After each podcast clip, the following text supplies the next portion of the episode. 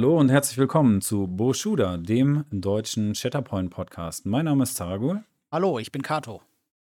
Wir möchten euch heute in Episode 0 erklären, zum einen, wer die beiden Vögel sind, die ihr da, denen ihr da gerade zuhört, äh, und zum anderen, was wir mit dem Podcast so vorhaben, was das ganze Projekt hier so soll und wo es so hingehen soll am Ende des Tages.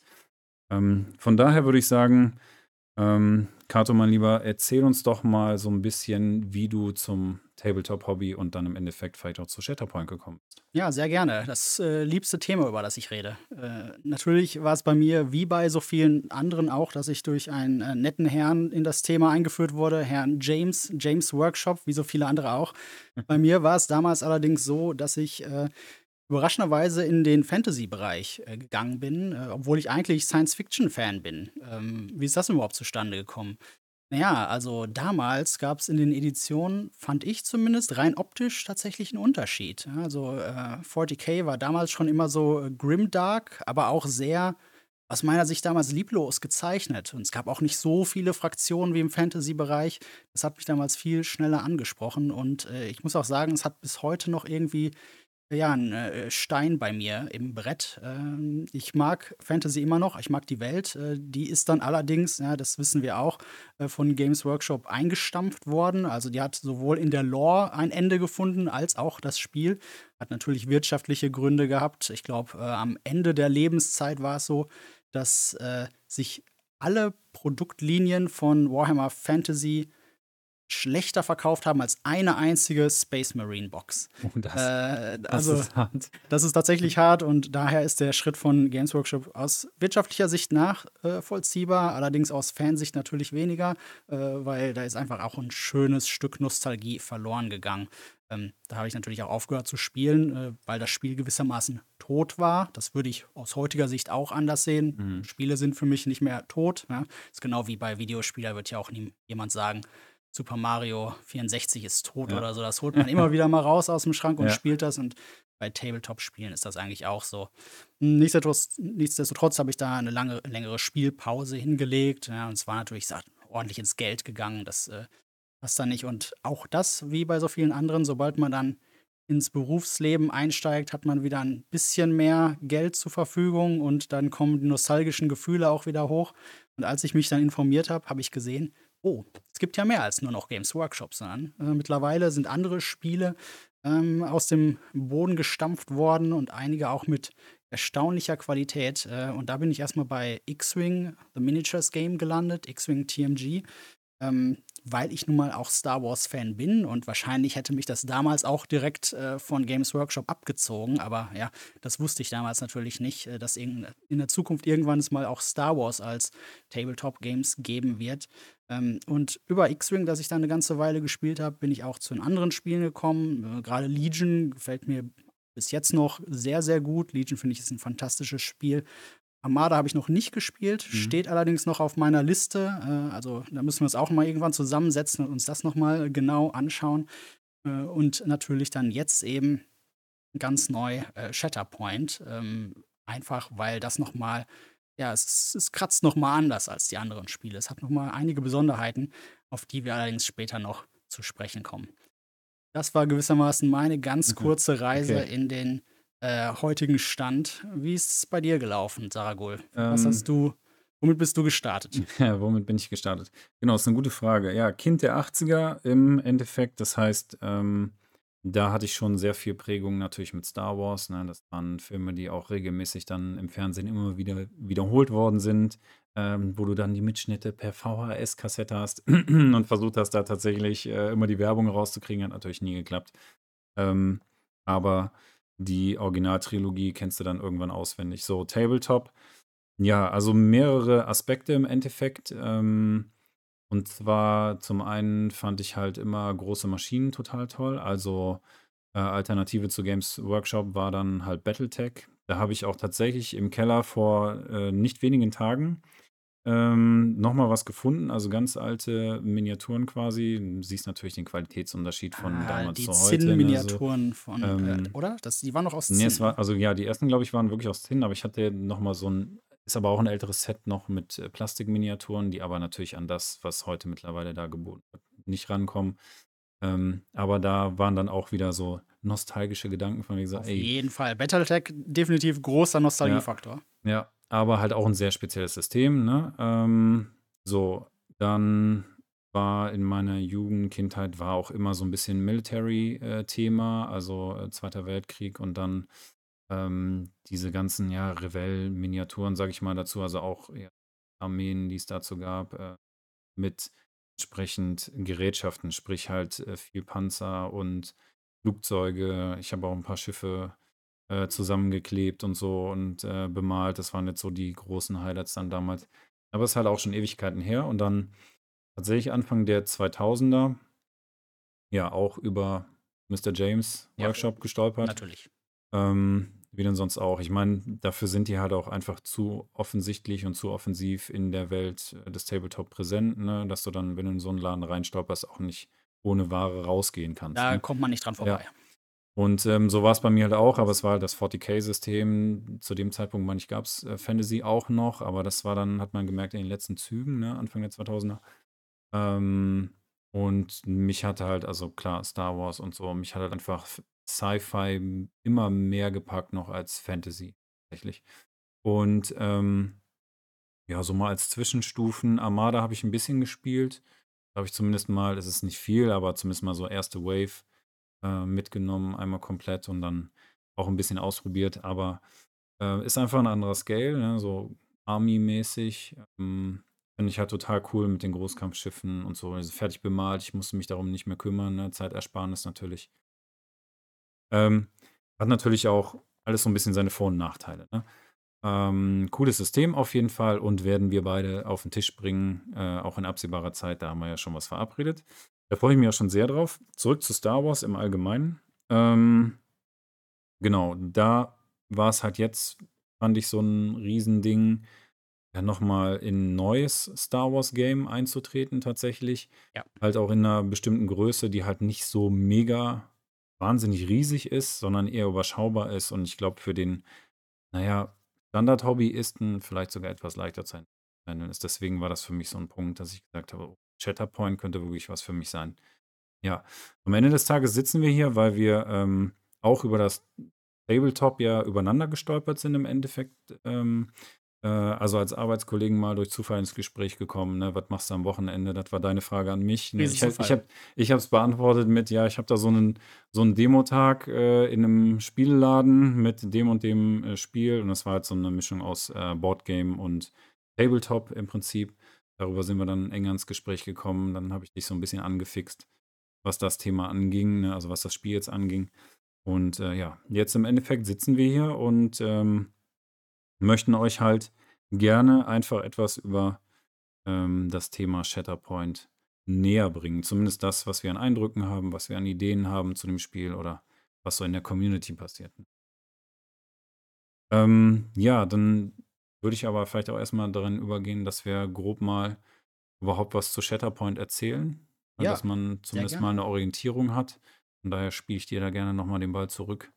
Ja, mache ich sehr gerne. Äh, absolut. Ein Punkt, der mich auch sehr reizt an Shatterpoint, ist, äh, dass es das erste Mal ist, dass ich tatsächlich in ein Spiel einsteige, und das machen wir beide ja, Mhm, ja. äh, während es in den Kinderschuhen steckt. Äh, normalerweise fange ich immer recht spät an, gucke mir erst an, wie die Spiele sich entwickeln, warte die ersten paar Errata und vielleicht sogar Versionen ja. ab. Äh, und jetzt sind wir tatsächlich äh, von Anfang an mit dabei. Und das ist natürlich besonders interessant, weil ja, jetzt kriegen wir direkt aus erster Hand mit, wie sich das ganze Spiel entwickelt. Ähm, daher auch äh, für euch einfach mal so zusammengefasst, Mhm. was ist Shatterpoint überhaupt? Ja? Shatterpoint ist zum ersten ein Skirmish-Game. Du hast gerade schon ein bisschen über Scale gesprochen Mhm. und über was kommt eigentlich auf den Tisch. Ja? Ähm, es ist halt ein Tabletop-Game, kein Brettspiel ähm, und es ist eben kein Army-Game. Es geht also Mhm. nicht um die äh, Größe von ganzen Armeen, es werden keine ganzen Schlachten äh, ausgetragen, sondern spezifische Konflikte mit wenigen Miniaturen. Und in diesem Fall acht Miniaturen circa. Also es Mhm. gibt schon ja, Strike-Teams mit weniger, wird sicherlich auch bald Strike-Teams mit mehr Miniaturen geben, aber im Schnitt acht Miniaturen pro Spieler. Das ist schon mal so die eine Sache, der eine Punkt, äh, den man berücksichtigen sollte. Also wenn man eher Interesse hat an großen Armeen, äh, dann ist Shatterpoint eher nichts äh, dafür, aber Skirmish-Game, Scharmützelspiel, das ist es auf jeden Fall, Mhm. was es ist. Absolut. Ähm, bei Scale, ja, fällt mir auch noch das äh, mit den Miniaturen ein tatsächlich. Also, wir haben jetzt hier nicht diesen, wie nanntest du es, Hero Scale, ne, von anderen Ja. Miniaturen spielen, sondern äh, tatsächlich so ein äh, Realistic Scale eher, dass das tatsächlich realistischer wirkt von den Pro Proportionen her. Ähm, ich habe jetzt hier den Vorteil, dass ich nicht äh, 1200 Miniaturen bemalen muss, um irgendwas fertig zu haben, Ja. sondern, ne, wie du gesagt hast, halt sehr überschaubar und ähm, auch so, wie die Miniaturen halt sind, echt schön geworden, sodass man da schön auch äh, entsprechend mit der Bemalung arbeiten kann. Genau. Ganz, ganz, ganz tolle Figuren und auch richtig gut thematisch erwischt, muss man Ja. auch sagen. Ne? Also mit guten Posen und auch Flexibilität noch, sodass man selber mal ab und an ein bisschen was verändern kann. Ne? Da gibt es ja immer Möglichkeiten, da gibt es ja in dem Hobbybereich viele Leute, die da sich Gedanken machen und gerne verändern. Ja, absolut sehr spannend. Mhm. 40 Millimeter anstatt die äh, gewöhnlichen 28. Also Mhm. es ist schon mal eine Stufe größer, äh, damit natürlich auch leichter umzugehen. Und wie du gesagt hast, äh, True Scale, das Mhm. heißt ja realistische Proportionen anstatt Hero Scale, das heißt vergrößerte Gliedmaßen oder Köpfe, großer Kopf, große Hände. Das sieht dann natürlich auch noch mal auf dem Brett anders aus. Mhm. Ansonsten ähm, spielt sich das Spiel über Missionsziele oder Objectives. Es geht nicht darum, einfach nur die gegnerische Seite platt zu machen, ähm, was auch nochmal ein Unterschied ist zu anderen Spielen. Mhm. Dadurch spielt sich das Ganze strategischer. Ähm, es geht halt eben nicht darum, so, ich mache deine Seite jetzt platt, ich besiege jeden einzelnen von deinen Charakteren und habe dann gewonnen. Äh, wenn das meine Strategie bei Shatterpoint ist, dann werde ich verlieren. Mhm, absolut. Also, das ist ja auch so was Spannendes, dass du tatsächlich mit deinen ähm, ganzen Einheiten, Charakteren immer noch Aktionsmöglichkeiten hast, ne? Auch wenn die irgendwie angeschlagen sind oder sozusagen auch so viel Lebenspunkte verloren haben, dass die jetzt effektiv zum Beispiel nicht mehr diese Punkte sozusagen einnehmen können, haben sie trotzdem noch eine Möglichkeit, ihre ganzen Fähigkeiten zu nutzen.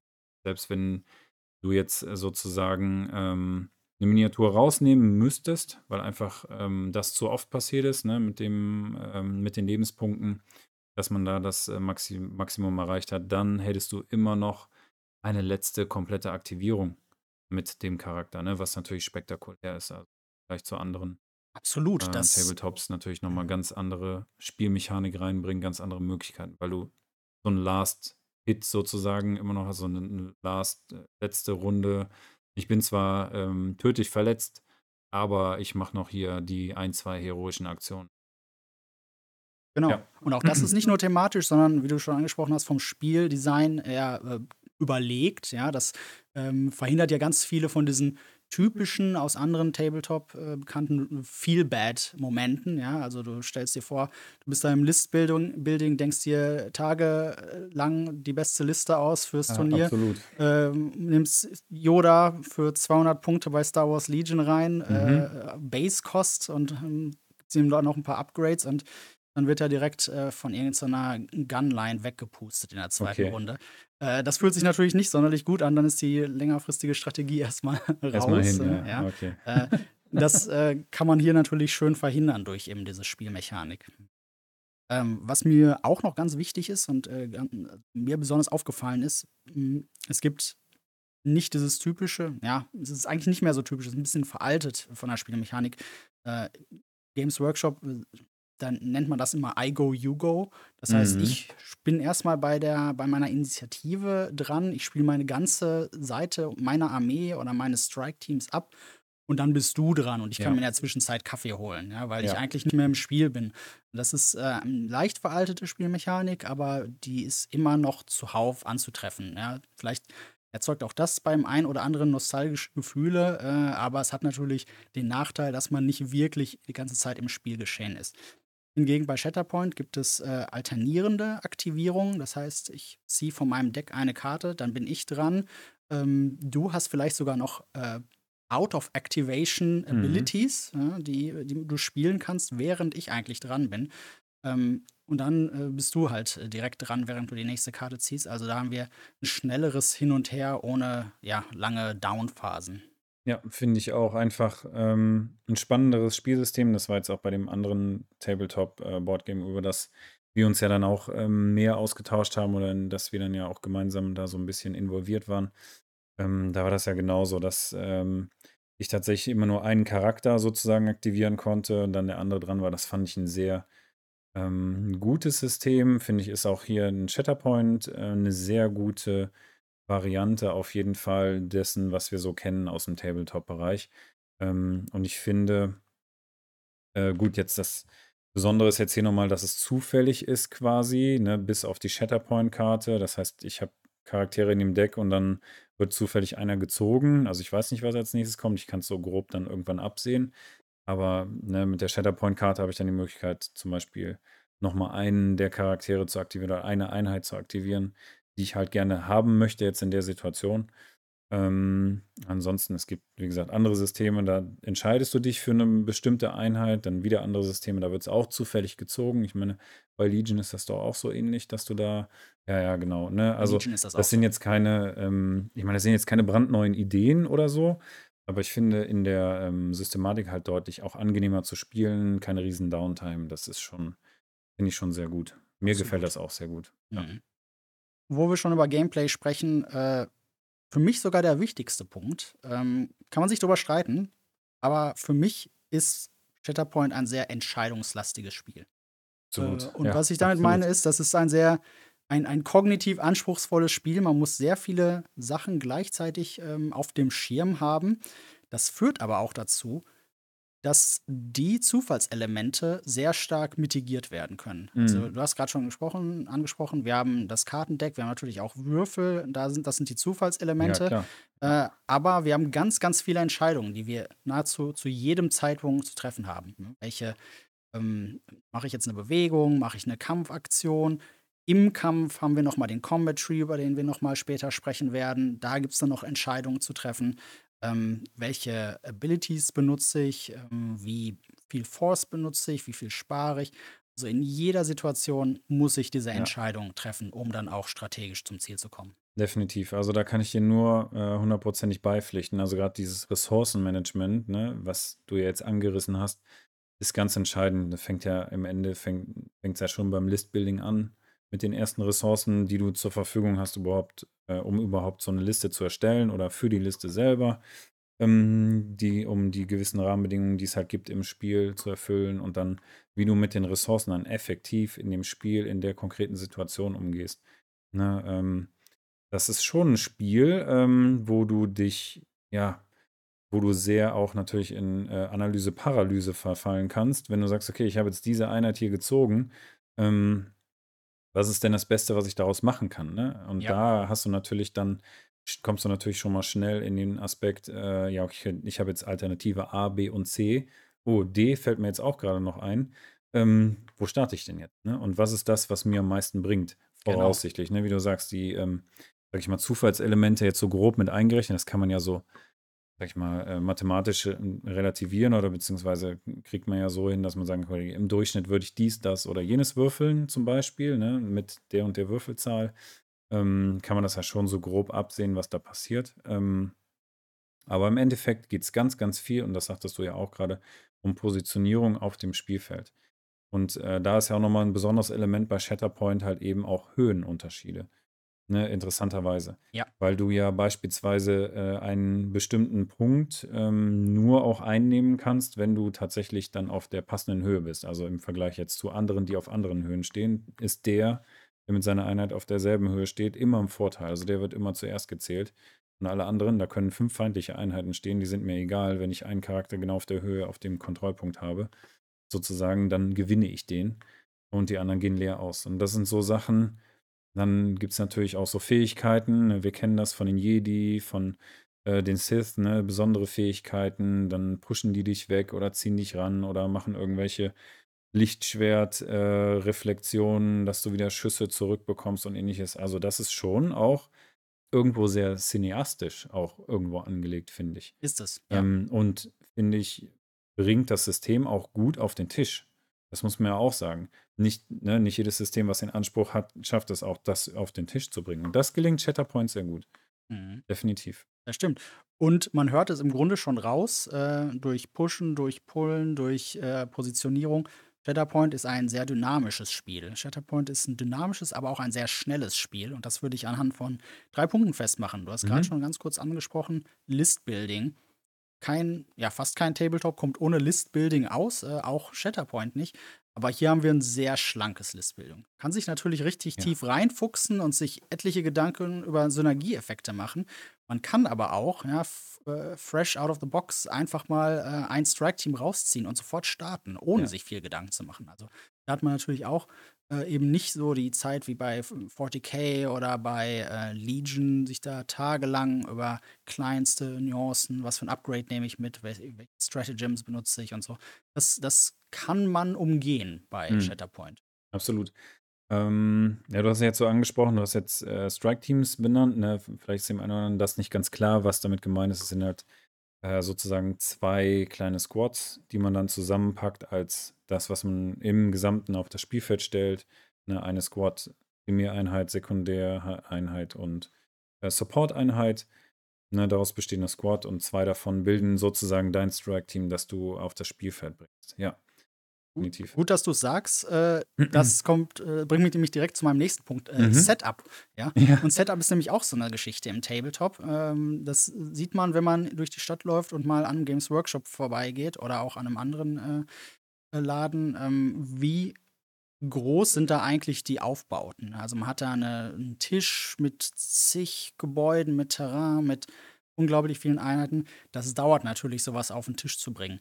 Äh, Shatterpoint hat ein recht einfaches Setup.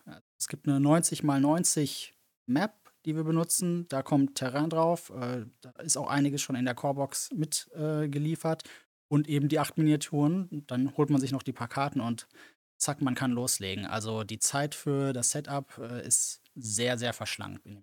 Ja, definitiv. Also vom Aufbau her ähm, ist eigentlich das Komplizierteste noch, sich mit dem äh, Gegenspieler darauf zu einigen, wie stellen wir denn jetzt genau das Gelände auf. Ne? Ich glaube, das wird auch eine Herausforderung oder was Interessantes sein, worüber wir mal reden können in Zukunft. Ähm, wie sehen denn Setups oder vielleicht auch kluge oder vernünftige Setups ähm, in Turnieren aus, beispielsweise, ne? Weil Ja. Organized Play ist auch ein Thema auf jeden Fall, das wir mal aufgreifen werden.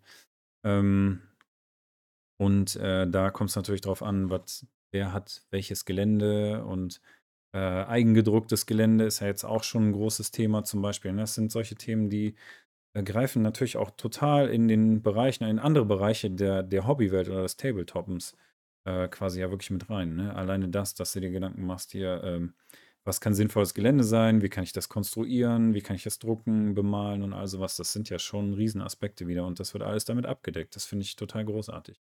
Gutes. Ähm, ja. ja. genau. Und einen letzten Punkt habe ich noch ähm, bezüglich äh, der, der Dynamik und der Schnelle des Spiels. Äh, es lässt sich in 90 Minuten spielen. Das ist eigentlich auch Tabletop untypisch. Die meisten Spiele gehen zwei, drei Stunden, vielleicht über den ganzen Nachmittag. Ähm, also, wenn man schnell spielt, kann man 90 Minuten durchaus realistisch schaffen äh, und halt auch an einem Nachmittag mal zwei oder drei Spiele unterbringen. Ja. Ähm, also, das zeigt alles, wie, wie schnell sich Shatterpoint spielt. Ja, schnelles Listbuilding, schnelles Setup, kommt häufig auf den Tisch äh, und eine verhältnismäßig kurze Spielzeit. Und damit wären eigentlich erstmal so meine Hauptpunkte abgedeckt. Hast du noch was zu ergänzen? Definitiv. Also ähm, muss ich ehrlich sagen, äh, großartig zusammengefasst. Ne? Wirklich die drei entscheidenden Elemente, die das so ausmachen. Ähm, von daher, ähm, so in der Art könnt ihr euch das vorstellen, werden wir Themen oder ist unsere Intention, Themen halt anzugehen, zu besprechen. Ähm, natürlich je nach Themenschwerpunkt äh, werden wir da auch selber andere Schwerpunkte vielleicht legen oder ähm, werdet ihr zumindest von uns kennenlernen, was sind so unsere Gedankengänge dabei, ähm, was sind vielleicht Vor- und Nachteile und so. Das versuchen wir schon so ein bisschen immer zu beleuchten, dass ihr auch einfach alleine durch uns beide vielleicht zwei unterschiedliche Perspektiven erhaltet auf bestimmte Themenkomplexe. Und da wäre jetzt zum Beispiel, ne, du hast es ja ähm, mehrfach benannt, du kannst einfach ja dir auch so einen Squad nehmen, sprich eine der Boxen sozusagen, die es als Erweiterung ja gibt mittlerweile Ja. für Shatterpoint. Also in, in der Corebox sind ja schon im Prinzip vier einzelne kleine Squads drin. Und mittlerweile gibt es ja schon etliche ähm, Squad-Boxen, die sozusagen als Ergänzung ähm, zu erwerben sind.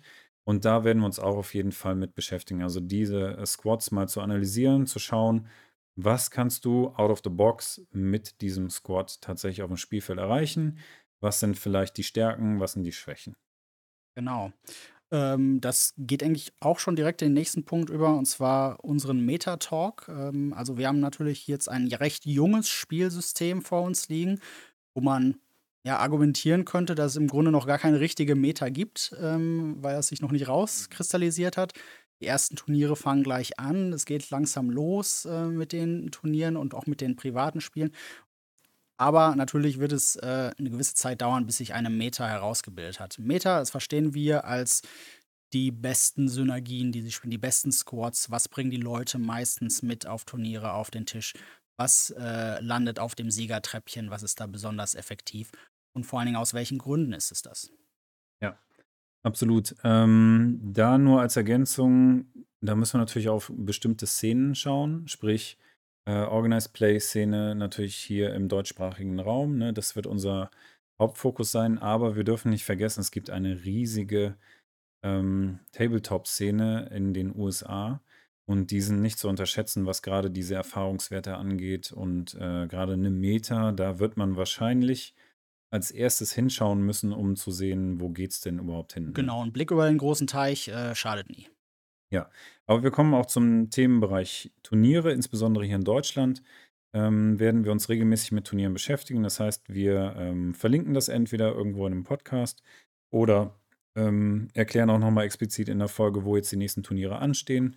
Ähm, da sei jetzt zum Beispiel genannt, dass wir ähm, durch das Top Tables in Köln unterstützt werden. Äh, dank denen ist das halt hier möglich, dass wir den Podcast für euch zur Verfügung stellen können. Und äh, da findet ein Turnier am 14. Oktober, 14.10. mit äh, der Shatterpoint Community in Köln und im Umland statt. Also es würde uns riesig freuen, wir beide sind auf jeden Fall dabei, würde uns riesig freuen, wenn ihr auch dabei wärt, wenn wir da so ein paar Leute aus der Community kennenlernen würden, Community Building betreiben könnten mit euch. Ähm, das heißt, entsprechend werden wir da Turniere immer mal wieder rauspicken, die wir uns auch ansehen im Vorhinein und dann auch mal schauen, wie sind da die Ergebnisse, ähm, was sagen die Leute da zu den Turnieren, wie läuft das so, erkennen wir daraus vielleicht wieder eine Meta, also das greift da so ein bisschen in. Genau, was wir auch analysieren werden, sind Taktiken und Strategien, also Taktiken ähm, auf die gesamte Spielzeit bezogen, also angefangen vom Listbuilding, was für eine Liste erstelle ich mir, erstelle ich mir eine Agro-Liste oder mache ich eher eine ausgewogene Liste? Brauche ich bestimmte Keywords für Synergieeffekte oder will ich eher bestimmte Rollen ausfüllen? Und natürlich auch Taktiken innerhalb des Spiels. Ja, also kurzfristige Meilensteine, Steine, die ich äh, innerhalb eines Games äh, einnehmen will. Eine bestimmte Positionierung ja, auf dem Spielfeld, eine bestimmte Dominanz, zum Beispiel bei den Objectives. Was, was möchte ich da eigentlich erreichen? Das werden wir uns auch anschauen. Ja, zu dem Bereich Taktik gehört natürlich auch ein gutes Verständnis der Spielmechaniken. Ähm, da haben wir jetzt auch schon festgestellt, dass da immer mal wieder so gewisse Themen angesprochen werden oder problematisch sind oder vielleicht für Einsteiger auch nicht direkt verständlich sind. Ähm, das wäre auf jeden Fall etwas, was wir auch gerne aufgreifen würden. Ähm, es gibt mittlerweile ja auch schon FAQ und Errata und so. Wenn es da Aktualisieren, Aktualisierungen gibt, dann sprechen wir da natürlich auch drüber und sehen uns an, warum ist vielleicht was angepasst worden, was war die Ursache, wo geht es jetzt hin, was heißt das für uns jetzt spielmechanisch auch. Genau.